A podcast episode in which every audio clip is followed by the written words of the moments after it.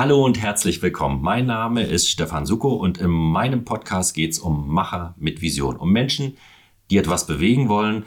Und mein heutiger Gast ist Francis Labecki von der Hanseatischen Krankenkasse. Sie ist Vertriebsleiterin und ich freue mich sehr, dass sie da ist, weil mit ihr werde ich sprechen darüber, wie sich Krankenkassen verändert haben, was die Digitalisierung vorantreibt, welche Herausforderungen da stehen und insbesondere natürlich alles rund um das Thema elektronische Arbeitsunfähigkeitsbescheinigung. Also ein sehr interessanter Podcast. Ich freue mich, dass ihr da seid. Schönen guten Morgen, Francis. Guten Morgen, schön, dass ich hier sein darf. Ja. Die Krankenkassen stehen ja vor großen Herausforderungen. Von Herausforderungen, also sie haben einen Umbruch im Hause, was die Digitalisierung betrifft, was also die Betreuung betrifft. Früher hatte ich das Gefühl als Unternehmer, dass jede Woche ein Krankenkassenvertreter bei mir gewesen ist und mir seine Krankenkassenmitgliedschaft verkaufen wollte. Das hat rapide abgenommen. Was ist jetzt der Schwerpunkt der Krankenkassen? Im Gesetz steht, die Gesundheit der Versicherten zu erhalten, wiederherzustellen und zu verbessern. Das ordnet man ja meistens den Krankenhäusern zu, aber die Krankenkassen bezahlen es letztendlich. Und ähm, ich habe das Gefühl, dass der Kontakt zu den Unternehmern so ein bisschen nachgelassen hat. Was ist jetzt die Aufgabe der Krankenkasse insbesondere? Also im Grunde genommen sind, ist die Aufgabe der Krankenkasse immer noch dieselbe, so wie es im, im Gesetz auch steht. Ähm, es ist aber Tatsache ja wirklich so, dass durch durch den Wandel der Zeit und durch die viele Technik, die wir auch so zur Verfügung haben, viele Dinge gar nicht mehr äh, händisch gemacht werden in der Krankenkasse, sondern äh, das System erledigt eine Menge und dadurch werden natürlich auch äh, Kapazitäten frei, wo man sich dann auf andere Projekte eben auch konzentrieren kann. Aber ich gebe Ihnen, äh, gebe dir vollkommen recht, ähm, dass der Kontakt gerade zu Unternehmern äh, äh wirklich vernachlässigt wurde. Und das ist aber jetzt auch so ein Wandel bei den Krankenkassen, das kommt jetzt wieder. Also wir werden, du wirst wieder häufiger Krankenkassen haben, ähm, die vorbeikommen und sagen, Mensch, wo sind denn deine Mitarbeiter eigentlich versichert? Sind die so zufrieden? Wie hoch ist dein Aufwand? Können wir da was machen? Eine Hauskasse zum Beispiel wieder etablieren? Das wurde jahrelang äh, nicht gemacht. Das kommt aber jetzt tatsächlich auch wieder. Wodurch unterscheiden sich die Krankenkassen noch? Also für mich als Außenstehender, erstmal ist ja eine Konsolidierung passiert. Es sind ja viel weniger Krankenkassen ja. am Markt als noch vor zehn ja. Jahren. Wodurch unterscheiden sich die Krankheiten? Das würde sofort kommen von dir durch die Leistung. Äh, ja, ja, auf jeden Fall auch, äh, aber nicht nur. Also wir haben ja jetzt noch 96 Krankenkassen in Deutschland und äh, wir hatten mal 2200, äh, weiß ich. Ähm, das ist, hat sich wirklich äh, stark äh, eingeschränkt durch ganz viele verschiedene Faktoren. Aber es ist eben so, bei Krankenkassen zum einen unterscheiden sie sich im Zusatzbeitrag. Also wir haben ja diese 14,6 Beitragssatz, die bei allen Krankenkassen gleich sind, die sich Arbeitgeber und Arbeitnehmer teilen. Und dann hat ja jede Krankenkasse für sich noch individuell den Zusatzbeitrag, der auch paritätisch äh, gezahlt wird. Und das ist die einzige Stellschraube, die eine Krankenkasse hat, höhere Einnahmen zu generieren, zum Beispiel. Das hat ja mit dem Gesundheitsfonds, mit dem Fonds, dem Risikostrukturausgleich zu tun. Und dieser Zusatzbeitrag wird von jeder Krankenkasse selbstständig äh, kalkuliert. Und das ist schon mal ein Punkt. Das heißt, man kann unter Umständen auch Geld sparen durch einen Krankenkassenwechsel, wenn man eben eine Krankenkasse hat mit dem günstigeren Zusatzbeitrag. Dann ähm, hat eigentlich jede Krankenkasse mittlerweile, aber da gibt es eben diese Unterschiede, auch ein Bonusprogramm, wo man eben sagt, Mensch, für gesundheitsbewusstes Verhalten erhältst du von uns einen Bonus, da erfüllt man verschiedene Voraussetzungen und entweder man sammelt Punkte und Sterne, die man sich auszahlen lässt oder bekommt Geld überwiesen, dann das ist ganz unterschiedlich. Ähm, und ähm, zum Beispiel gibt es aber auch, das haben wir ja zum Beispiel auch so, so Wahltarife, wo man eben als Krankenkasse sagt, Mensch, pass auf, Vorsorge ist wichtig, das sollst du machen. Aber wenn du eben äh, sonst weiter keine Leistung im Anspruch nimmst, weil du dich gesund und fit hältst, nicht zum Arzt gehen musst, bekommst du Geld erstattet. Das ist wie in der privaten so eine Beitragsrückerstattung bei Leistungsfreiheit. Und der dritte Punkt sind die Leistungen, definitiv. Also 95 Prozent der Leistungen sind gesetzlich vorgeschrieben, die stehen im SGB 5 die sind bei allen Kassen gleich, da ist alles geregelt. Aber diese restlichen fünf Prozent, die sind spannend. Und ähm, das ist das, wo der Kunde dann auch ruhig bei den Kassen mal fragen sollte, was bietet ihr da, was habt ihr da äh, Besonderes? Weil da kann man die Krankenkassen wirklich schön vergleichen dann eben auch. Mhm. Der Kern, den man der Krankenkasse zuordnet, ist ja die Überwachung der Kosten. der über die Überwachung der Kosten. Davon bekomme ich ja als, ähm, als, als Nutzer, als als Mitglied eigentlich relativ wenig mit. Als Arbeitgeber ja sowieso nicht, weil ich nicht ähm, äh, den Zugriff auf die, auf die Mitarbeiterkrankheit habe, aber ähm, als versichertes Mitglied schon. Äh, was ändert sich jetzt mit der elektronischen Patientenakte? Da, äh, was wird sich da in Bezug auf die Kostenüberwachung verändern? Also das mit der Kostenüberwachung ist ja auch für eine Krankenkasse gar nicht so einfach, weil wir haben ja die Kassenärztliche Vereinigung und auch die Kassenzahnärztliche Vereinigung. Das sind ja die Instanzen, die die ganzen ähm, Abrechnungsdaten der Versichertenkarte überwachen. Das heißt, wir können es gar nicht sehen, diese Daten nicht einsehen. Das können wirklich nur äh, diese beiden äh, Vereinigungen dann eben und ähm, über diese elektronische Patientenakte und über eine elektronische Gesundheitsakte, so wie wir sie jetzt zum Beispiel auch haben, versucht man einfach mehr Transparenz in diesen Prozess zu bringen. Das heißt, dass man wirklich sehen kann, was hat der Arzt schon untersucht, was hat er gemacht, was hat er in seinen Arztbrief geschrieben, äh, welche Befunde sind erstellt worden, gibt es Röntgenbilder, damit eben ein zweiter Arzt äh, die Möglichkeit hat, diese Vorgänger eben auch schon mal einzusehen und ähm, ähm dass man eben einfach auch äh, mehr Kosten vermeidet, indem doppelt behandelt und doppelt untersucht wird. Ähm, dafür ist es einmal gedacht und unsere elektronische Gesundheitsakte, ähm, die bietet noch die Möglichkeit, dass eben der Versicherte einsehen kann, wann war ich bei welchem Arzt, welche Diagnosen wurden gestellt, das sehe ich ja als gesetzlich Versicherter sonst einfach gar nicht. Und was wurde, wurde Tatsache auch abgerechnet, um wirklich zu sagen, guckt da doch mal bitte rein und, und vergleicht mal, ist das alles so erfolgt und stellt es vielleicht auch in Frage. Ne? Der Privatversicherte kann es ja auch sehen in der Rechnung, der gesetzliche ja. Versicherte bisher einfach noch nicht. Wie weit ist das Projekt schon? Also die elektronische Gesundheitsakte, das, wovon du jetzt gesprochen hast, mhm. ähm, funktioniert das schon? Kann also die elektronische Gesundheitsakte haben drei Kassen in Deutschland äh, aktuell. Eine davon sind wir. Das ist auch immer eine Kostenfrage, weil es natürlich äh, sehr kostspielig ist, sowas dann auch ins Leben zu rufen. Das wird sich nach und nach bei den Krankenkassen Tatsache etablieren, weil das für die, für die gesetzlich Versicherten wirklich ein ganz tolles Tool ist, um, um diese Transparenz zu kriegen. Man muss auch dazu sagen, die Krankenkasse kann diese Abrechnungsdaten auch weiterhin nicht ein einsehen. Also es wird dem Versicherten zur Verfügung gestellt, bei uns über die Versicherten-App, die wir auch haben, über unsere Service-App. Da kann der Versicherte sich das einrichten. Da ist auch so eine Verifizierung notwendig mit dem Personalausweis, damit eben wirklich nur dieser Versicherte an die Daten rankommt. Die Krankenkasse kann es nicht sehen. Und das werden, denke ich, die Krankenkassen so nach und nach äh, mit aufnehmen. Aber das hat eben auch immer damit zu tun, habe ich das Geld dafür, mhm. sowas eben auch zu machen und sehe ich die Notwendigkeit. Also da sind ja die Krankenkassen ganz, ganz unterschiedlich aufgestellt dann auch. Also ähm, für mich zur Erklärung, der, ich kann mich also einloggen und sehe meinen letzten Arztbesuch, sehe dann, ähm, was in Rechnung gestellt wurde und was er für eine Diagnose gestellt hat. Genau, also ich kann, bei uns ist es so, ich kann immer für die letzten fünf Jahre, ja. die Zeiträume kann ich einsehen, genau, und sehe dann, welcher Arzt auch mit Anschrift, mit Namen und sehe eben, welche Diagnosen er gestellt hat. Auch alle Diagnosen, wenn ich jetzt so eine Arbeitsunfähigkeitsbescheinigung bekomme, ist ja meist nur eine Diagnose aufgeführt, dort sehe ich dann alle. Und ich sehe tatsächlich auch die Eurobeträge. Also mhm. ich kann dann eben auch so sehen für eine Krebsvorsorge, was hat der Arzt dafür äh, eigentlich abgerechnet, was bekommt er an Geld dafür. Und die Überweisung zu den Fachärzten, der Austausch, also das Röntgenbild, die ähm, äh, Anamnese in diesem Bereich, kann ich das auch sehen? Das ist äh, äh, aktuell noch so, dass man das selbst aktiv hinterlegen muss. Also wenn ich die Röntgenbilder habe, habe ich die Möglichkeit, die eben in meine, ich sag mal, App, in meine Akte hochzuladen. Mhm. Und dann kann ich die sehen und dann kann ich die natürlich auch bei anderen Fachärzten dann eben äh, vorlegen. Es ist, wir sind noch nicht so weit, noch nicht ansatzweise so weit, dass das alles automatisch passiert. Mhm. Wie ist das, also wenn wir jetzt mal den, etwas weiter vorausschauen, ich hab, da habe ich gelesen, dass auch ähm, äh, flankierende Dienstleistungen, also ähm, der Mutterschutzpass, die Zahnarztvorsorge, also mit in dieser App integriert sind. Wie weit ist das schon? Und nee, das ist äh, noch, äh, ganz, äh, noch ganz in den Kinderschuhen, aber der Gedanke ist total richtig und äh, das wird auch auf jeden Fall kommen, damit wir das wirklich vereinfachen, dass wir eben in einer Akte, sage ich mal, und nicht in Papierform, sondern elektronisch eben all diese Daten dann eben auch zusammengefasst haben. Aber da müssen dann auch immer alle zusammenspielen. Der Datenschutz, das muss passen, die Ärzte müssen mitmachen, die Patienten. Viele wollen das natürlich auch gar nicht, weil sie der Technik einfach nicht trauen. Hm. Aber es ist aus meiner Sicht auf jeden Fall sinnvoll, das zu tun, sowas in einem Portal, sag ich mal, dann auch zusammenzuführen, auf jeden Fall.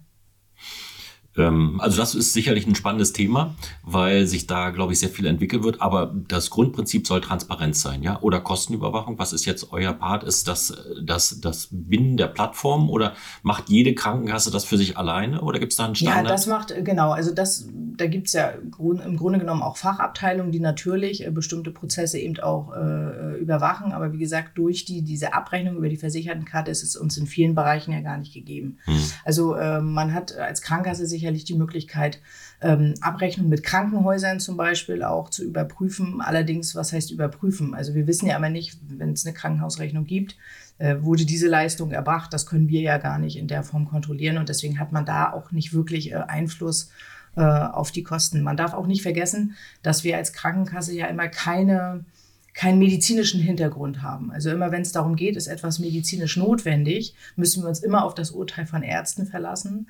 Ähm, und deswegen können wir als Krankenkasse gar nicht sagen, äh, da warst du zu lange im Krankenhaus, äh, das wäre auch kürzer möglich gewesen. Da haben, wir, da haben wir als Krankenkasse gar keinen Einfluss drauf. Und wie gesagt, Transparenz. Wir stellen dem Versicherten diese Daten zur Verfügung. Aber wir selber als Krankenkasse können es nicht sehen. Also wir sehen nicht, wie oft war unser Versicherter beim Arzt und äh, was wurde da gemacht. Das können wir als Krankenkasse nicht einsehen.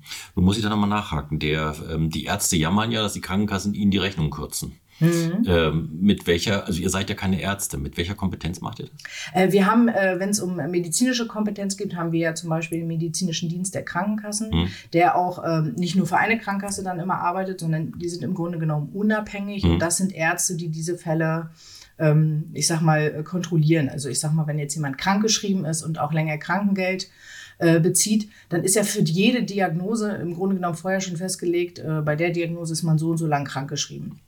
Und wenn diese Zeiträume überschritten werden, dann ist es schon so, dass man dann einmal diesen medizinischen Dienst äh, mit einschaltet und sagt, könnt ihr euch das mal bitte angucken. Und die haben auch die Möglichkeit, als ich sag mal unabhängige Ärzte, äh, Versicherte dann äh, zu sich einzuladen und dann wie eine Zweitmeinung dann eben auch nochmal zu erstellen. Mhm. Also das machen Krankenkassen grundsätzlich nicht, dass die da selber diese Entscheidung treffen, weil wir sind keine Ärzte wir können es äh, nicht beurteilen. Das macht der medizinische Dienst. Mhm. Spielt da künstliche Intelligenz auch schon eine Rolle? Beim medizinischen Dienst? Nee, bei der Beurteilung der Diagnosen und der Sinnhaftigkeit von Zusammenhang, Kosten und, und äh, äh, Diagnose. Das, das kann ich, nee, das kann ich so Tatsache gar nicht beantworten, weil da stecke ich nicht zu, also so intensiv in diesem Prozess mit drin, als dass ich da schon, ja. schon äh, was sagen könnte. Okay, also da werden wir uns jemand nochmal einladen, der, der da konkreter der was zu kompetent sagt. Genau. genau. dazu antworten kann. Okay. Ich mache mal den Schwenke zur äh, elektronischen Arbeitsunfähigkeitsbescheinigung, ja. weil das ähm, ja viele etwas überrascht hat im neuen Jahr. Wir selber, die die Lohn rechnen, haben ja auch mit dem Abruf ähm, der elektronischen Arbeitsunfähigkeitsbescheinigung äh, zu tun. Da hakt das hier und da mhm. noch. Warum ist das so? Also für, zum Verständnis für die Zuhörer, die damit nicht so viel zu tun haben. In diesem Jahr besteht also die Möglichkeit, die, die Arbeitsunfähigkeitsbescheinigung elektronisch abzurufen. Der Mitarbeiter ruft beim Arbeitgeber an, sagt, ich bin krank. Dann wird vermerkt, bei welchem Arzt er ist, wird das Häkchen gesetzt, erfolgt der Abruf und dann wird diese wird das verifiziert, dass er krank ist. Mehr ist es eigentlich nicht, klingt technisch relativ einfach, ist in der Praxis schwierig, weil nicht immer liegt das Dokument vor mhm. oder ist die Meldung erfolgt. Also wie bei allen technischen Dingen, die neu eingeführt wird, hakt es an der einen oder anderen Ecke. Wo, wo siehst du im Moment das größte Problem? Bei der elektronischen Arbeitsunfähigkeitsbescheinigung. Also ich bekomme ja bloß ein Feedback und ja. da ist ein grüner Haken oder ist ein Fragezeichen dahinter, wenn etwas nicht funktioniert. Sind es die Ärzte, die da noch nicht mitspielen oder? Ah, ich glaube, das ist Tatsache ganz unterschiedlich. Also es gibt ganz viele Fälle, wo es ja schon super funktioniert und die, wir haben ja diese elektronische Arbeitsunfähigkeitsbescheinigung auch schon seit dem 1. Oktober 2021 für die Versicherten. Ähm, die Arbeitgeber sind jetzt seit dem 1.1. neu, neu dazugekommen und das ist ja auch mit der wichtigste Part bei der Übermittlung äh, dann nachher. Ähm, aber es ist natürlich schon so, das läuft ja über diese Telematikinfrastruktur und äh, noch nicht alle Ärzte äh, haben eben diesbezüglich die Technik umgestellt und es gibt ganz, ganz viele Ärzte, die äh, äh, einfach nach wie vor auch noch äh, den gelben Schein ausstellen und eben das nicht über die, über die Technik machen. Und das ist dann immer schwierig, wenn der eine so macht und der andere es so macht, da so ein einheitliches System zu etablieren ähm, und dann eben diese Kinderprobleme auch auszuräumen dann eben. Wie, wie verhält sich das bei Schüler und Studenten, also die, ähm, äh, wo der Abruf quasi nicht erfolgt? Ähm, also im Grunde genommen ist es so, dass diese, diese neue elektronische Arbeitsunfähigkeitsbescheinigung für alle die ausgestellt wird oder übermittelt wird, äh, ähm, die auch vorher diesen gelben Schein bekommen mhm. haben. Ähm, und bei äh, Schülern und Studenten ist es ja so, dass die gar keine klassische Arbeitsunfähigkeit äh, bekommen haben. Es gibt aber immer noch die Möglichkeit, dass der Arzt eben auch ein Papierstück ausstellen kann, wenn es eben niemanden gibt, an dem man diese Daten elektronisch übermitteln kann. Aber eigentlich ist es so, dass alle, die vorher die gelben Scheine bekommen haben, jetzt auch an dieser elektronischen Übermittlung dann eben teilnehmen. Und bei äh, Kindern, die äh, jünger sind als zwölf, wenn die zum Beispiel erkranken, da gibt es ja noch äh, dieses, ich glaube, es nennt sich Muster 21, die Bescheinigung über äh, den äh, Bezug von Kinderkrankengeld. Das bleibt auch erstmal eine Papierbescheinigung. Das wird auch nicht elektronisch übermittelt. Das bleibt auch erstmal mhm. so die, äh, die technische Infrastruktur und die, das, was hinterlegt oder was dahinter steckt. Ähm, wie muss man sich das vorstellen? Wie läuft so ein Prozess bei euch ab? Wenn das heißt, also ab morgen hab, haben wir äh, elektronische Arbeitsunfähigkeitsbescheinigung in der Krankenkasse, wird ein Projekt. Beschreibt mal, wie das bei euch gewesen ist. Mit dem das ist für uns ja als Krankenkasse äh, relativ problemlos, sag ich mal, weil vorher haben wir äh, den gelben Schein bekommen. Die werden auch äh, maschinell eingelesen. Also das, ich weiß, als ich noch gelernt habe, da haben wir immer noch die Scheine vor der Nase gehabt und mussten die Daten ins System tippeln. Das ist ja schon nicht mehr so, sondern die werden maschinell eingelesen. Das wird ins System eingelesen und da wird automatisch dann auch schon geguckt vom System, ist das die erste Arbeitsunfähigkeitsbescheinigung? Die zweite müssen wir schon zusammenrechnen, die Zeiträume, kommt da schon Krankengeldbezug. Ähm, und das war eben vorher ähm, auf diesem Wege möglich und jetzt bekommen wir eben diesen Datensatz elektronisch eingespielt ins System. Insofern ist es für uns jetzt einfacher, auch als vorher, weil wir es dann eben gleich elektronisch vom Arzt im System dann eben auch drin haben. Und ähm, auch für die, für die äh, Versicherten ist es im Grunde genommen so viel einfacher, weil wir äh, früher ja die Situation auch hatten, dass eben immer innerhalb von einer Woche dieser Schein bei der Krankenkasse eingereicht werden muss. Und wenn der per Post verloren gegangen ist, dann hat das länger gedauert. Dann wurde vielleicht auch Krankengeld nicht gezahlt, weil der Schein nicht da war. Und da muss sich der Versicherte jetzt nicht mehr drum kümmern, sondern das macht jetzt der Arzt. Also der mhm. nimmt die Daten auf, stellt die Arbeitsunfähigkeit fest ähm, ich sag mal, drückt dann auf den Knopf und übermittelt die Daten an die Krankenkasse und der Versicherte hat dann diesbezüglich nichts zu tun. Hm. Also von der Sache her äh, klingt das ja sehr einfach. Und äh, es soll ja auch eine wesentliche Erleichterung sein. Jetzt schauen wir mal so ein, zwei Jahre vorwärts. Was wird als nächstes kommen? Also das elektronische Rezept wäre ja dann quasi der nächste Schritt. Ja, da gibt es äh, Tatsache auch schon äh, Pilotprojekte. Also mhm. wir haben zusammen äh, mit mit einer anderen großen Krankenkasse das auch schon Tatsache ausprobiert, dieses sogenannte E-Rezept, mhm. ne, dass man eben wirklich vermeidet und das kommt viel durch Corona Tatsache auch, ne, dass man, dass da so ein Umdenken stattgefunden hat oder besser gesagt, man viele Prozesse angestoßen hat, die sich noch sonst viele Jahre hingezogen hätte, dass man eben wirklich sagt, Mensch, jemand, der eben immer ein Bluthochdruckmittel braucht, der geht dann immer zum Arzt, äh, holt das Rezept, läuft in die Apotheke und Ar beim Arzt steht er immer noch rum, hat noch immer Wartezeit und dass man da einfach sagt, pass auf, der muss ja gar nicht jedes Mal, wenn er das Rezept holt, auch zur Untersuchung rein. Das heißt, wenn er es nicht muss, dann hat der Arzt eben die Möglichkeit, einen QR-Code äh, dem Versicherten zukommen zu lassen. Aber auch das läuft dann eben bei uns über die, die Versicherten-App, dann eben über unsere Service-App. Auch das kann man ja nicht einfach so mhm. frei in der Welt rumschicken. Und dann gehe ich in die Apotheke mein, mit meinem QR-Code, die scannen das ein und können dann äh, mir mein Medikament äh, zur Verfügung stellen. Und das macht äh, so vieles äh, so viel einfacher und auch so viel sinnvoller.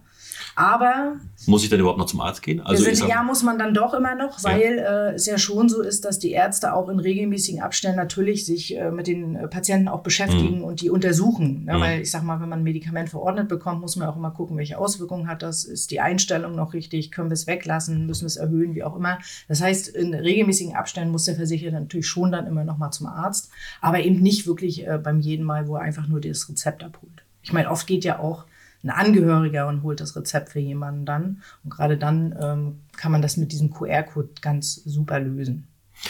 Ähm, nun schaue ich mal wieder ein Stück weiter und sage, also ich mache jetzt Sport und ähm, bin jetzt zum Wettkampf in einer fremden Stadt und fall dort um und werde zum Arzt geschafft. Würde dann die Möglichkeit bestehen, mit meiner App dem Arzt, der dort da ist, meine Patientenakte zur Verfügung zu stellen und zu sagen, guck mal, das und das ist meine Vorgeschichte, wenn du jetzt mich ähm, untersuchst, da gibt es schon die Werte. Wäre sowas denkbar oder gibt's dafür, da noch? Genau dafür ist sie gedacht, ja. dann Tatsache auch, wobei man da immer gucken muss, Äh, wenn ich jetzt Unfall nicht ansprechbar bin, mhm. äh, kann man die natürlich nicht nutzen, weil mhm. nur der Versicherte selbst an diese Daten rankommt, diese App entsperren muss. Mhm und dann die Daten eben äh, zur Verfügung hat. Äh, da wäre es natürlich eigentlich sinnvoll, wenn man äh, dafür auch die Versichertenkarten nutzen würde und mhm. eben diese Daten auf der Versichertenkarte hinterlegt, an die kommt man schon eher mal ran. Aber ähm, genau dafür sind diese elektronischen Gesundheitsakten und die elektronische Patientenakte dann eben gedacht, ne, dass eben diese Daten vorliegen und dass man eben auch äh, Sachen wie Blutgruppe zum Beispiel dann eben auch hinterlegen kann, Impfungen. Ne? Ich sag mal so, wenn der Notarzt kommt, der impft ja immer gegen Tetanus, weil er es einfach nicht kontrollieren kann, mhm. ob der Impfschutz gegeben ist. Aber auch das sind Sachen, die man eben äh, ganz prima dort hinterlegen könnte und dann im Überblick hat. Wobei die Frage natürlich immer ist, wenn der Arzt dann vor Ort erscheint, hat er das Kartenlesegerät mit dann zum Beispiel und kann das ja. dann eben äh, vor Ort auch einsehen. Ja. Gott sei Dank, wenn es äh, eilig ist, dann äh, werden diese Dinge ja auch erstmal ignoriert, weil dann geht es ja immer darum, dem Patienten zu helfen. Alles andere mhm. kommt ja dann auch später immer erst. Also das mit dem Impfen, das finde ich natürlich als ähm, extrem wichtigen Hinweis, weil wenn die, die äh, Historie vorhanden ist, spart das natürlich viel Zeit, um mhm. nachzufragen. Auch ähm, die biometrischen Daten, Blutdruck, ähm, äh, Blutdruck, ähm, Blutgruppe, ja. ähm, das zu hinterlegen, das, das müsste aber meiner Meinung nach schon, fun schon funktionieren. Ne? Es müß, müsste grundsätzlich schon funktionieren. Die Frage ist natürlich immer, wie das auch gepflegt wird, dann natürlich so. auch. Ne? Mhm. Aber äh, grundsätzlich, ja, also da geht da geht äh, wirklich ganz, ganz viel auch gerade äh, dieses Thema ne, Organspende. Dann ja. Das sind ja alles Daten, wo man wichtig ist, dass man selbst für sich entscheiden kann. Möchte ich es hinterlegt haben oder möchte ich es nicht hinterlegt haben? Aber es gibt ganz viele, äh, die da auf jeden Fall sagen würden, ja bitte, dann habe ich alles äh, im Überblick. Die Blutgruppe zum Beispiel kennt man zwangsläufig auch immer nicht. Ist auch, also, also weil du gerade sagst, Organspende, ist auch ähm, der Gedanke in dieser App, also in diesen Daten auch Patientenverfügung, Betreuungsvollmacht zu hinterlegen. Also das weiß ich nicht, ob, ob sie da schon so weit in der Planung sind. Die Idee ist auf jeden Fall, dass man das eben alles zusammenführt, aber das weiß ich nicht, ob, ob, das, äh, ob das nachher äh, auch dann möglich sein wird bei, mhm. diesen, bei diesen Patientenakten dann auch. Mhm. Also auf jeden Fall ist es ähm, die, die Aufgabe oder das, äh, der Inhalt einer Krankenkasse etwas, was sich extrem verändert. Mhm. Und wenn du jetzt, äh, wir kommen nämlich schon ans Ende, wenn du jetzt die nächsten fünf Jahre nach vorne guckst, also wo siehst du noch den Sinn der Krankenkasse? Weil worüber wir jetzt gesprochen haben, ist ja ein digitales Erfassen von Daten und ähm, kundengerecht zur Verfügung stellen im Rahmen einer App oder einer Plattform und die Prozesse dahinter zu administrieren. Das hat ja ursächlich eigentlich relativ wenig mit der mit dem Erhalten des Gesundheitszustandes und dem Wiederherstellen des Gesundheitszustandes, wie es mal im, im Sozialgesetzbuch verankert wurde, zu tun, sondern das sind ja rein technische Vorgänge noch. Mhm. Wo würdest du den Sinn und die, den Inhalt einer Krankenkasse der Zukunft definieren? Also bei den, bei den Krankenkassen natürlich werden uns viele Prozesse abgenommen durch die digitale Erfassung und Bearbeitung dann eben. Aber es ist zum Beispiel ja auch so, wenn jemand äh, krankgeschrieben ist und dann sehr lange krankgeschrieben ist, man kann ja bis zu anderthalb Jahre, also 78 Wochen Krankengeld auch erhalten. Ähm, und dann ist es schon so, dass äh, man zwischendurch äh, dann auch Anrufe von der Krankenkasse bekommt und dann wird eben auch gefragt, und das kann nur ein Mensch machen. Mhm. Ich sag mal ganz platt, wie geht's dir eigentlich? Wie ist der weitere Plan? Was habt ihr vor? Was können wir tun? Mhm. Viele sagen, sagen immer, Mensch, das machen die doch nur, weil die Geld sparen wollen. Mhm. Und das ist aber Quatsch, weil unsere Aufgabe ist es ja auch, den Gesundheitszustand wiederherzustellen. Äh, nicht, nicht immer unter dem Blickpunkt des Geldes, aber sonst wirklich auch zu schauen, was kann man nochmal machen. Weil unsere Aufgabe ist ja auch äh, der Bereich Reha zum Beispiel, Hilfsmittel. Wie geht es weiter, wenn ich, wenn ich nicht ähm, ähm, nicht wieder arbeiten gehen kann. Also die, die Schnittstelle zur, zur Rentenversicherung dann auch, ne? dass man irgendwann auch sagt, Mensch, ein Antrag auf Rente macht hier wirklich dann eben auch Sinn. Und ähm, wie gesagt, äh, der Bereich Hilfsmittel gehört dazu. Wir haben den, wir haben ein zahnmedizinisches Zentrum, so ein Heil- und Kostenplan, äh, der muss schon immer noch äh, von der Person begutachtet werden. Ähm, was wird gemacht? Welchen Festbetrag gibt es? Welchen Bonus gibt es? Das sind alles Dinge, die man noch lange nicht äh, digital machen kann, wo immer noch Menschen sitzen. Und äh, man darf auch nicht vergessen, dass ja auch immer, immer noch ganz, ganz viele, und das ist auch gut, so wirklich anrufen bei der Krankenkasse und nachfragen. Und äh, ganz vielfältige äh, Fragen haben, weil eine Krankenkasse ist ja zum Beispiel auch für die kostenfreie Familienversicherung zuständig. Das muss geprüft werden. Wir ziehen äh, die Beiträge ein für alle Sozialversicherungszweige und ähm, führen sie dann auch ab. Das heißt, wir haben viele, viele Fachabteilungen, die sich mit den Menschen beschäftigen, mit Arbeitgebern beschäftigen, mit Selbstständigen, mit Angestellten. Ähm, ich sag mal sowas auch wie teilweise Befreiung, also wenn man von der Medikamentenzuzahlung befreit wird. Auch das, das sind alles Dinge, die händisch geprüft werden müssen und das wird auch noch lange so bleiben. Und da ist immer dann auch der Kontakt mit den Menschen wichtig. Also das kann eine Maschine Tatsache nicht. Ne? Und wenn was fehlt, ruft auch immer noch eine Person an und ja. äh, auch kein, kein äh, Computer. Und ganz oft ist es wirklich ja auch so, dass die Leute, gerade wenn es um Krankheit geht, auch äh, emotional sind, verzweifelt sind. Und äh, da hat man gerade in so Fachbereichen wie Reha oder Krankengeld auch lange Gespräche mit den Leuten, weil die äh, froh sind, dass mal einer fragt und auch reden können. Und das ist auch die Aufgabe der Krankenkasse im Grunde genommen. Dann. Wie groß ist da der Anteil bei euch? Also für dieses emotionales Abfangen von Problemstellungen? Also das ist, würde ich jetzt nicht in der Kernkompetenz einer Krankenkasse sehen. Ne? Also das, nee, also aber gehört ganz eindeutig dazu. Und bei also euch da ist das man, aber Thema, ja? Ja, das, man muss ja damit auch ganz, ganz sensibel umgehen. Also ja. wenn die Leute sich melden, dann haben die ja ein Problem. Ja. Und äh, das ist ja ganz vielfältig und damit muss man natürlich ganz sensibel umgehen. Wenn einer anruft und sagt, ich möchte einen Rückenfit-Kurs machen, zahlt ihr den, dann ist mhm. der nicht krank, dann ist der entspannt und mhm. so ein Gespräch ist schnell ja. erledigt. Aber wenn eben einer anruft und sagt, äh, Mensch, hier, meine, meine Frau ist jetzt, meine Frau liegt im Koma und ich mhm. habe ganz, ganz viele Fragen, was können wir da jetzt tun? Äh, dann braucht es da ganz, ganz viel Feingefühl und dann dauern so eine Telefonate natürlich auch mal viel, viel länger dann eben. Wie habt ihr eine Hotline dafür oder wie kann wir, man das in Anspruch nehmen? Also wir haben grundsätzlich ähm, eine Versicherten-Hotline, wo sich unsere Versicherten äh, sieben Tage die Woche, 24 Stunden am Tag äh, melden können, rund um die Uhr wirklich. Ähm, und dann haben wir ähm, unsere. Ist das nur exklusiv bei euch oder machen das andere Krankenkassen auch? Das ist ganz unterschiedlich. Also ich sag mal, so eine Hotline hat im Grunde genommen jede Krankenkasse. Die Frage ist immer, welche Qualität dahinter steht. Also bei uns sitzen ja wirklich Krankenkassenmitarbeiter. Wir haben kein Callcenter, was Anrufe entgegennimmt und weiterleitet, sondern wir haben wirklich Krankenkassenmitarbeiter, die unwahrscheinlich viel fachlich geschult werden und äh, auch nicht nur die Frage beantworten oder nur weiterleiten, sondern auch Schreiben erstellen, Vorgänge speichern, bearbeiten. Und äh, das ist die Hotline, wo eben dann erstmal die Versicherten anrufen mit ihrem Anliegen. Ganz oft dort wird ihnen dann eben auch schon geholfen.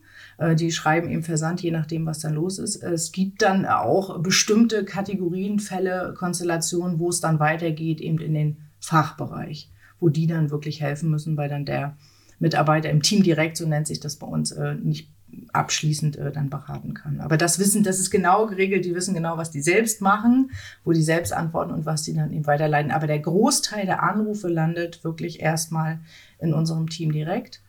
Und von da schaut man dann eben immer. Aber es sind noch wahnsinnig viele Anrufe und wahnsinnig viele E-Mails, obwohl schon so viel digital ist. Liebe Franzis, vielen Dank für das Gespräch. Also ähm, das wäre für mich auch ein klassischer Punkt, äh, wovon sich die äh, menschliche Komponente von der digitalen Komponente, also von der KI unterscheidet. Das sind die Emotionen und das ähm, ähm, Herüberbringen von Verständnis für das Problem, was auf der anderen Seite ist. Also ich glaube, das kann man auch jetzt noch nicht mit Maschinen ersetzen. Also dass da würde ich schon unterschreiben, dass sich die Kompetenz, dass sich da die Krankenkasse ihre Bestätigung holt für die Zukunft. Vieles andere wird digitaler sein, aber da werden wir vielleicht zu einem späteren Zeitpunkt nochmal sprechen. Ich werde kritisch die ähm, App im Auge behalten ja, und wir werden uns sicherlich nochmal zum späteren Zeitpunkt darüber unterhalten. Vielen Dank, dass du da gewesen bist. Sehr, sehr gerne.